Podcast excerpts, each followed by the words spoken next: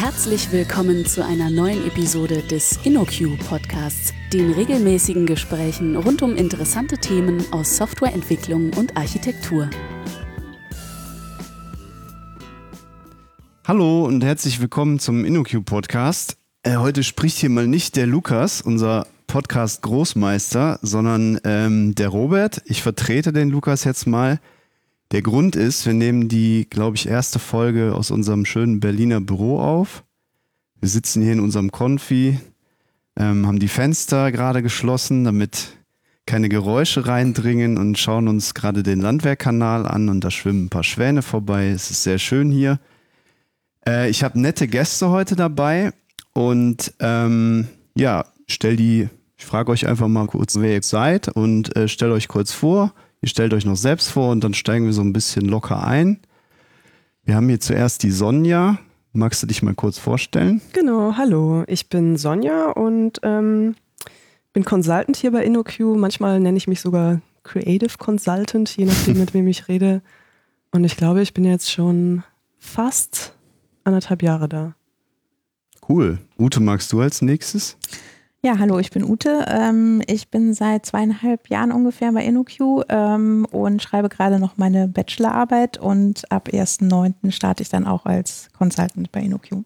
Danke. Und Jan, magst du zuletzt? Ja, hallo, ich bin Jan. Ich bin jetzt seit gut zweieinhalb Jahren bei InnoQ, bin Senior Consultant hier und kümmere mich um Themen wie Projektmanagement, Produktmanagement, Anforderungsmanagement und agile Themen.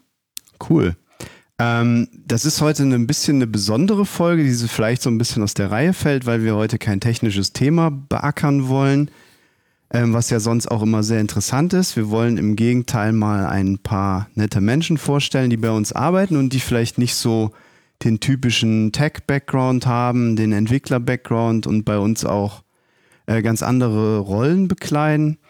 Ähm, deswegen ähm, würde ich vielleicht mit dir mal anfangen, Sonja. Magst du vielleicht sagen, was du bei InnoQ so treibst und vor allem, wie du auch auf InnoQ gekommen bist?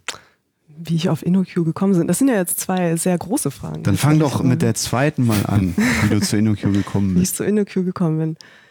Oha, also ich glaube, es ist eine etwas längere Geschichte, oder es hat sich so über einen längeren Zeitraum, glaube ich, hingezogen, aber das erste Mal, wo ich auf InnoQ gestoßen bin, war tatsächlich bei einer Konferenz. Da habe ich einen Vortrag gehalten zum Thema Hobby-Oriented Programming und das war die Konferenz ähm, Joy of Coding in Rotterdam. Das war 2016. Und bei derselben Konferenz hatte äh, Stefan Tilkoff einen Vortrag gehalten. Ich glaube, er war sogar vor mir dran. Und ähm, nach meinem Vortrag äh, irgendwie kam es, dass, Stefan auch an der Bühne stand und ich fragte halt so, so direkt nach Stefan oder wie fandst du es? ich frage immer gerne nach Feedback. Und er meinte dann, ja, das war ja etwas chaotisch. Und ich dachte, ach cool, endlich mal, endlich mal ehrliches Feedback. So. Äh, das hört man ja nicht so oft, wenn man Vorträge hält. Das ist meistens immer alles großartig, aber das kann ja nicht sein. Naja, und ähm, wir kamen so ein bisschen ins Gespräch. Vor allen Dingen war ich gerade auch wieder so aus diesem typischen, aus der typischen Berlin-Waschmaschine rausgefallen. Äh, man hat einen Job oder ist auf Jobsuche oder man sucht eine Wohnung und dann hat man eine Wohnung. Also das ist immer so ein Berlin ähm, gibt einem alle halbe Jahre mal so eine etwas Berlin größere ist Aufgabe. Es ist ein hartes Pflaster. Also es ist sehr schön hier, aber auch hart. genau. Und ähm, auf jeden Fall endete das äh, Gespräch mit Stefan damit, dass er meinte, melde dich doch mal bei uns. Und ich daraufhin sagte, ja, klar, mache ich gerne, aber ich bin jetzt erstmal zwei Monate im kanadischen Wald. Und ähm, dann, dann hat sich das irgendwie so ein bisschen ähm, verlaufen. Und dann bin ich tatsächlich sogar hier in Berlin äh, auf Ute getroffen, die mhm. auch jetzt hier in der Runde sitzt. Wir sind dann bei irgendeiner, äh, ich glaube, irgendeine Weihnachtsfeier, da sind wir uns ja. über den Weg gelaufen. Und dann hat sie das äh, Ganze nochmal angestachelt. Und jetzt sitze ich hier. Ja, cool. Ähm, magst du denn vielleicht was zu deinem Background sagen, ähm, wo du so herkommst gerne. und vielleicht was du dann jetzt so tust bei uns? Ja, gern. Also ähm, Background, gut, ich komme aus Paderborn. Ich weiß nicht, ob das irgendwie eine aussagekräftig das ist. Das zählt auch als Background. Ja, das sagt eigentlich alles. Nee, Quatsch. Ähm, ich vergesse immer tatsächlich, dass ich mal ein Jahr lang Kunst studiert habe, aber ich habe tatsächlich ein Jahr lang Kunst studiert in Paderborn und ähm, das war, glaube ich, eher so ein, so ein Alibi-Studium, weil Mama gesagt hat, du musst jetzt, Sonja, du musst jetzt irgendwas tun. Mhm. Und ähm, dann bin ich äh, zu einer Designhochschule gewechselt nach Konstanz und dort habe ich Kommunikationsdesign studiert. Und nach diesem Studium bin ich, glaube ich, als erstes in einer Werbeagentur gestartet, genau, in, ähm, bei, also gar nicht, bei einer großen Münchner Werbeagentur und habe dort äh, diverse große Kunden betreut ähm, und ähm, ja, McFlurry Fotoshootings äh, betreut und alles, was damit zusammenhängt. Ähm, ich glaube, so nach anderthalb Jahren bin ich dann eher so in, in, in eine Webagentur gewechselt und habe da immer noch ähm, auf grafischer Seite gearbeitet, also wirklich in einem äh, Grafikdesign-Department und äh, die, die technische Abteilung, das, das war also sehr separat. Und das heißt, ich habe mir immer schön irgendwelche Online-Kampagnen ausgedacht oder oder Webseiten-Layouts und bin dann mit meinem Photoshop-Dokument rübergelaufen in die Technikabteilung und gesagt, Leute, so muss das ausschauen. Das kommt mir bekannt vor. Ja, ja. Und äh, so nach vier Jahren war die Frustration, in einer Werbeagentur zu arbeiten, tatsächlich sehr hoch. Ähm, das merkt man immer, wenn man mit mir über Werbeagenturen spricht. Da bin ich doch etwas ein gebranntes Kind, würde ich fast sagen.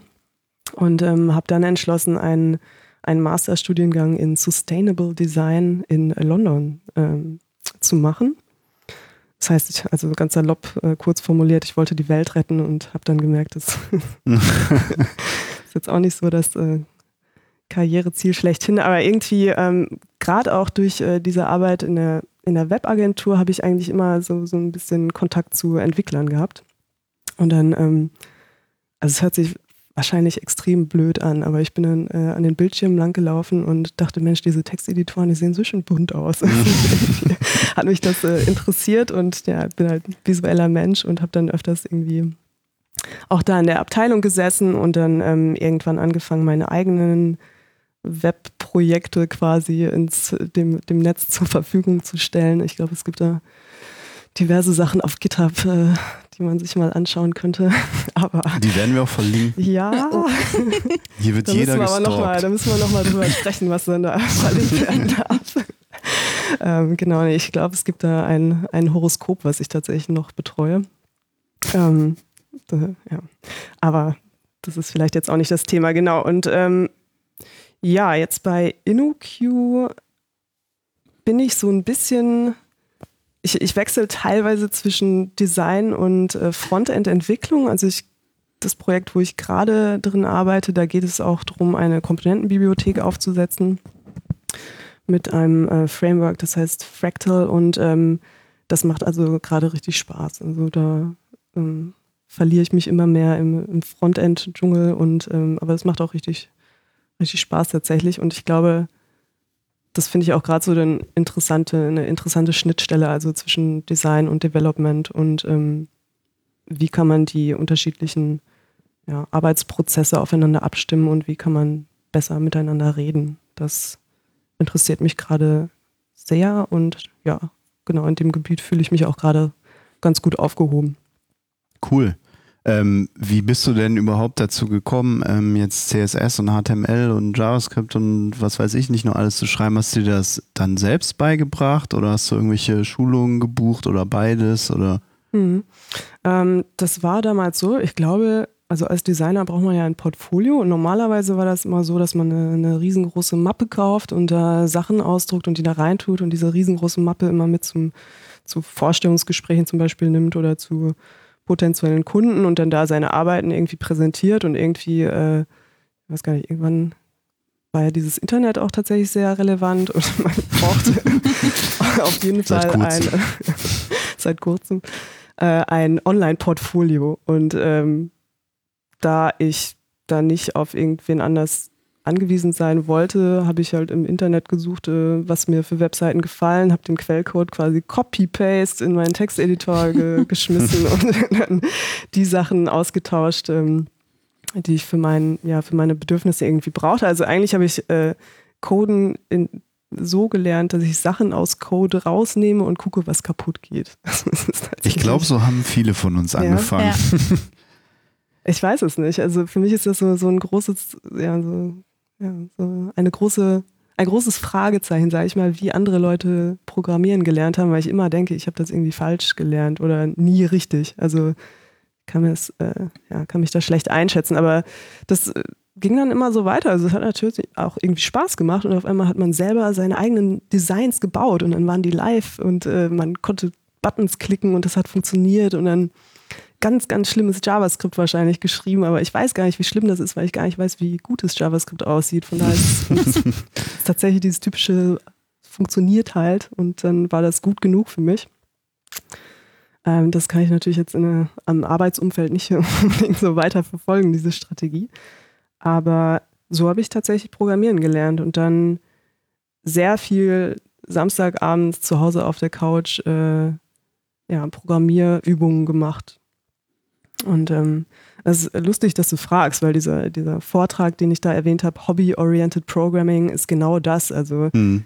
ich habe hobbymäßig angefangen zu programmieren und jetzt wurde das zu, zum Beruf.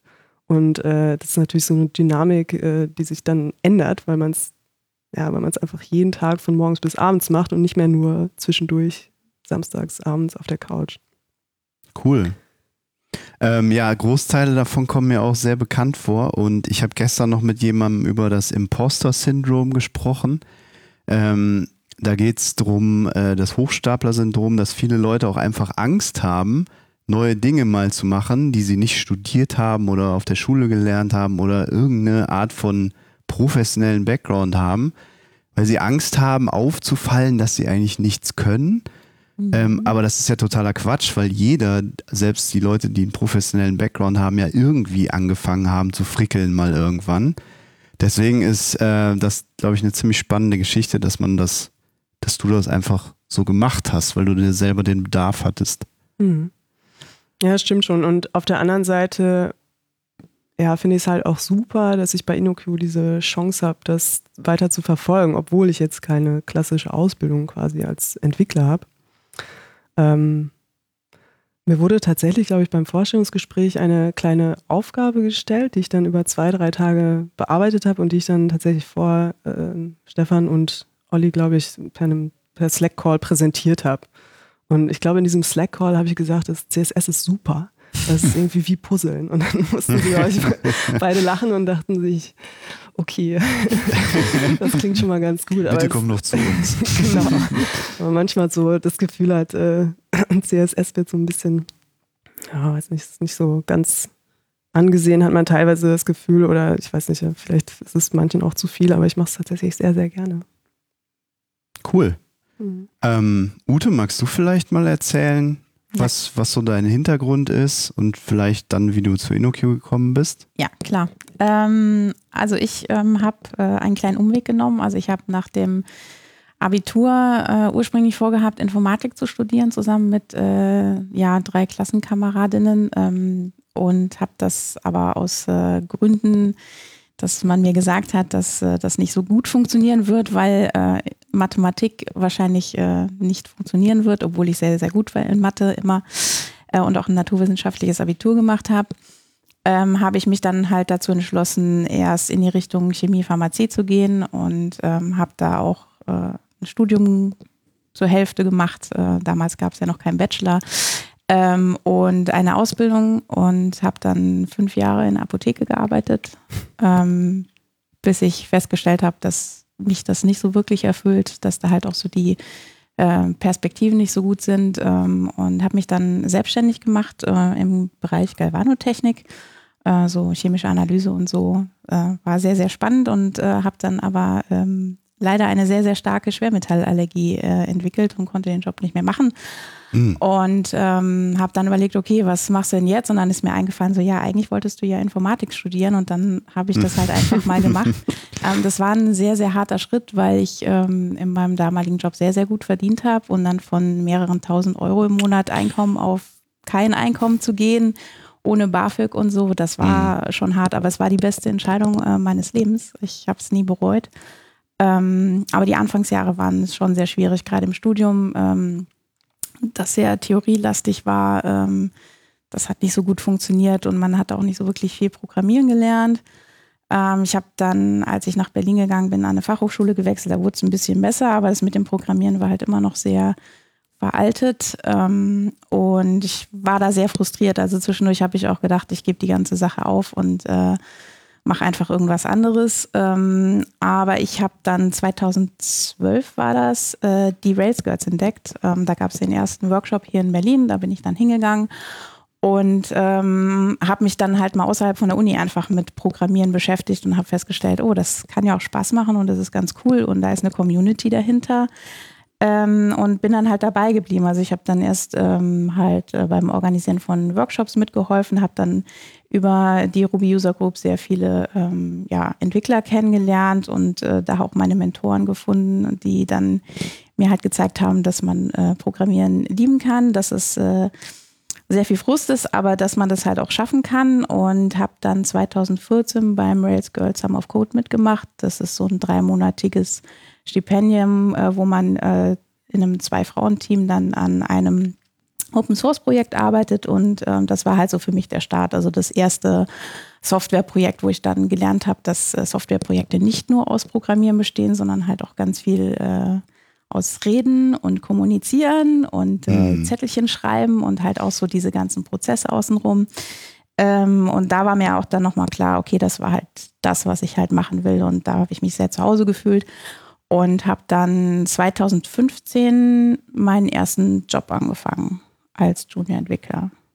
Ja, und jetzt äh, studiere ich immer noch nebenher und schließe es aber gerade ab. Also ich li liege gerade wirklich in den letzten Zügen. Anfang September muss ich abgeben. Und dann ist es geschafft.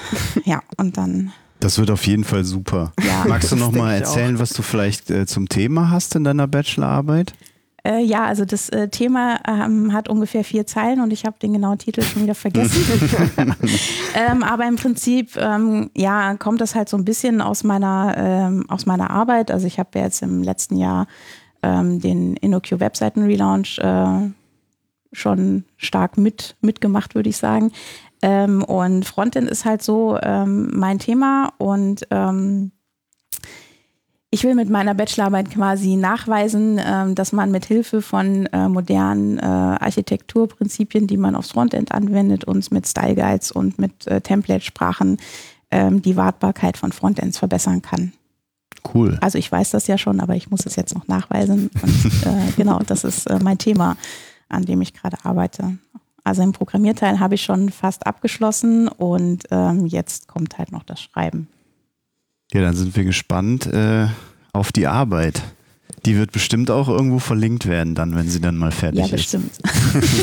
das ist der Plan.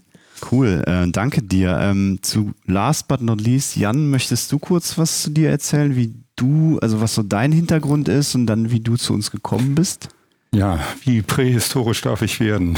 Äh, also, äh, sehr. Wir haben okay. noch ein bisschen Zeit. Wir haben noch Zeit. Also ähm, ja, mein, mein Hintergrund äh, jetzt vom Studium hier ist auch naturwissenschaftlicher Art. Ich habe äh, Chemie studiert und da auch promoviert. Oh. Ähm, allerdings noch. Ähm, Man lernt sich jetzt richtig kennen. Ja, ich habe es nur bis zum Vordiplom geschafft. Im, Im, letzten Jahrhundert war das noch. ähm, bin dann halt Ende des letzten Jahrhunderts äh, fertig geworden mit dem Studium und äh, bin genau genommen in so einer Konjunkturdelle rausgekommen. Hatte auch keine Lust mehr, so mein, mein äh, weiteres Berufsleben da in gekachelten Räumen zu verbringen. Das kam noch dazu. Das machte die Jobsuche dann eher noch schwerer. Und habe dann angefangen zu gucken, was, was gibt es sonst noch für Tätigkeiten, die so ja, dem, was ich bisher gemacht habe, so ungefähr entsprechen. Also irgendwie, ja, eigentlich äh, inhaltliche Aufgaben oder Probleme zu analysieren und dann irgendwie Lösungen für diese Probleme zu finden.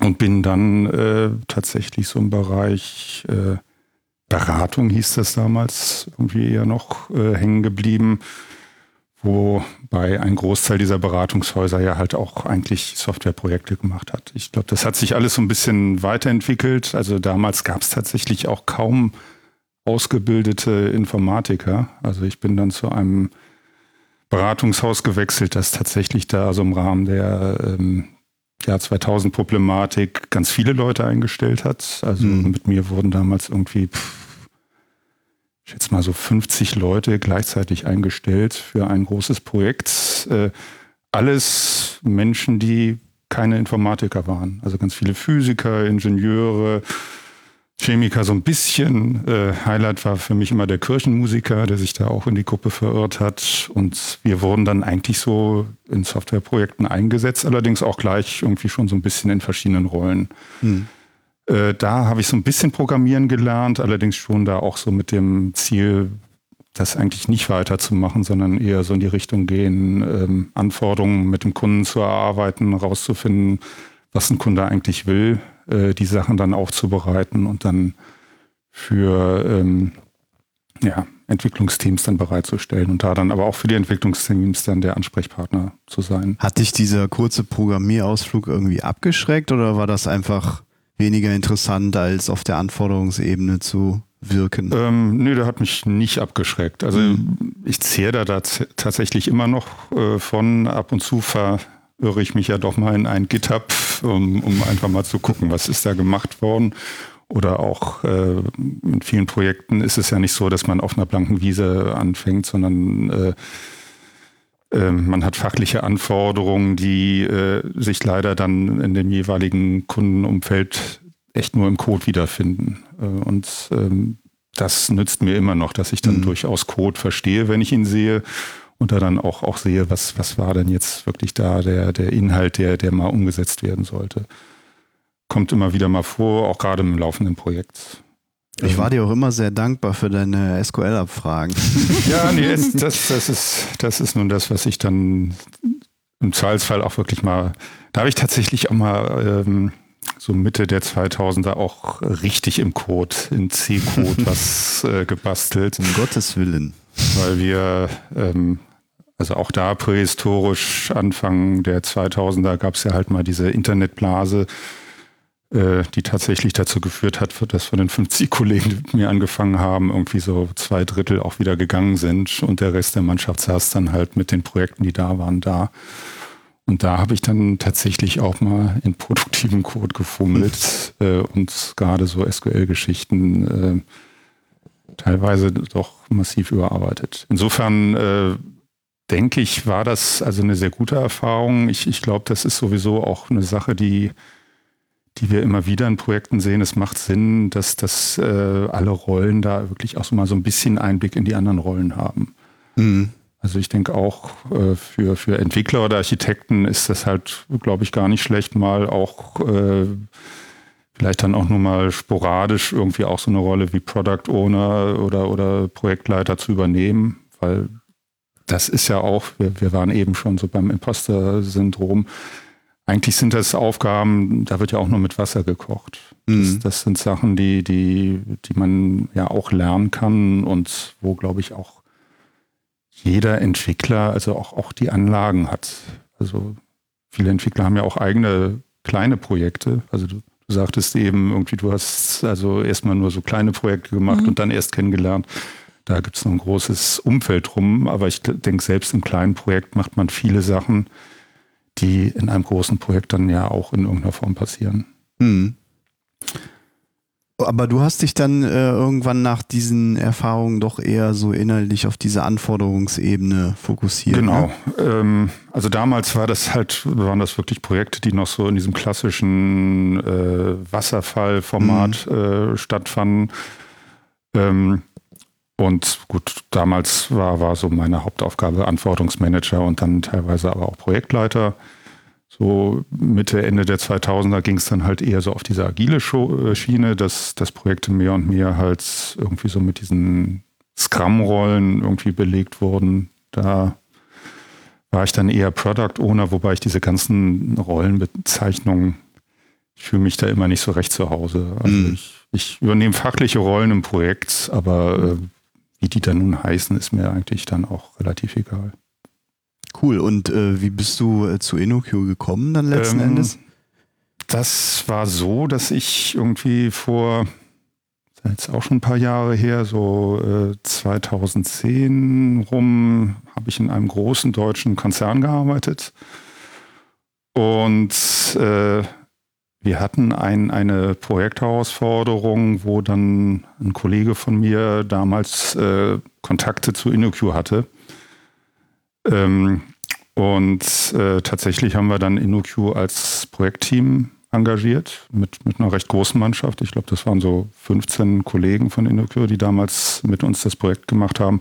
Und ich habe da halt genau diese Aufgabe übernommen, also die, die fachlichen Anforderungen aufzubereiten und gleichzeitig aber auch das Projekt dann zu leiten. Und äh, das Projekt war, denke ich, wirklich sehr erfolgreich. Und äh, ich, ich glaube, wir haben also auch damals als Team sowohl auf Kundenseite als auch dann zusammen mit den InnoQ-Kollegen sehr, sehr gut funktioniert. Wir hatten da auch viel Freiraum, muss man sagen, aber das, das war wirklich ein gesamtes Team.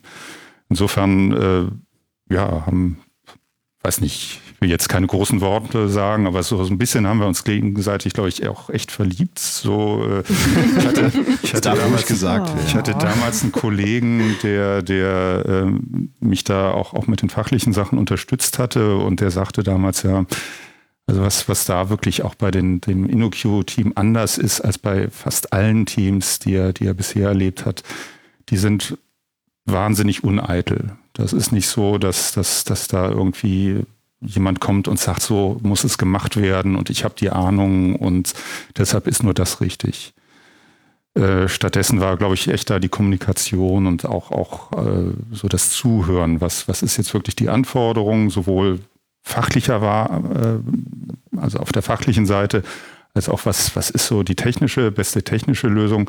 Das waren alles sehr, sehr zielorientierte und, und auch sachorientierte Diskussionen und nicht, wie man das so häufig überleg, äh, erlebt, so mit irgendwelchem Ego aufgeladen. Mhm. Und ähm, ja, ich, ich habe den Konzern dann irgendwie so um 2012 verlassen, weil ich so merkte, naja, so toll finde ich das im Konzern dann doch nicht. Äh, aber so der Kontakt zu InnoQ ist halt äh, doch weiter bestehen geblieben. Und tatsächlich, äh, bevor ich dann endgültig bei InnoQ gelandet bin, hatte ich zwischendurch auch einen Job, der auch eigentlich über InnoQ gelaufen ist. Der Oliver Wolf, einer der Geschäftsführer von InnoQ, hatte mich immer mal wieder angesprochen. Hier, ich habe hier einen Kunden, der, der sucht jemanden, wo, wo du eigentlich wahrscheinlich ganz gut helfen könntest. Äh, interessiert dich das?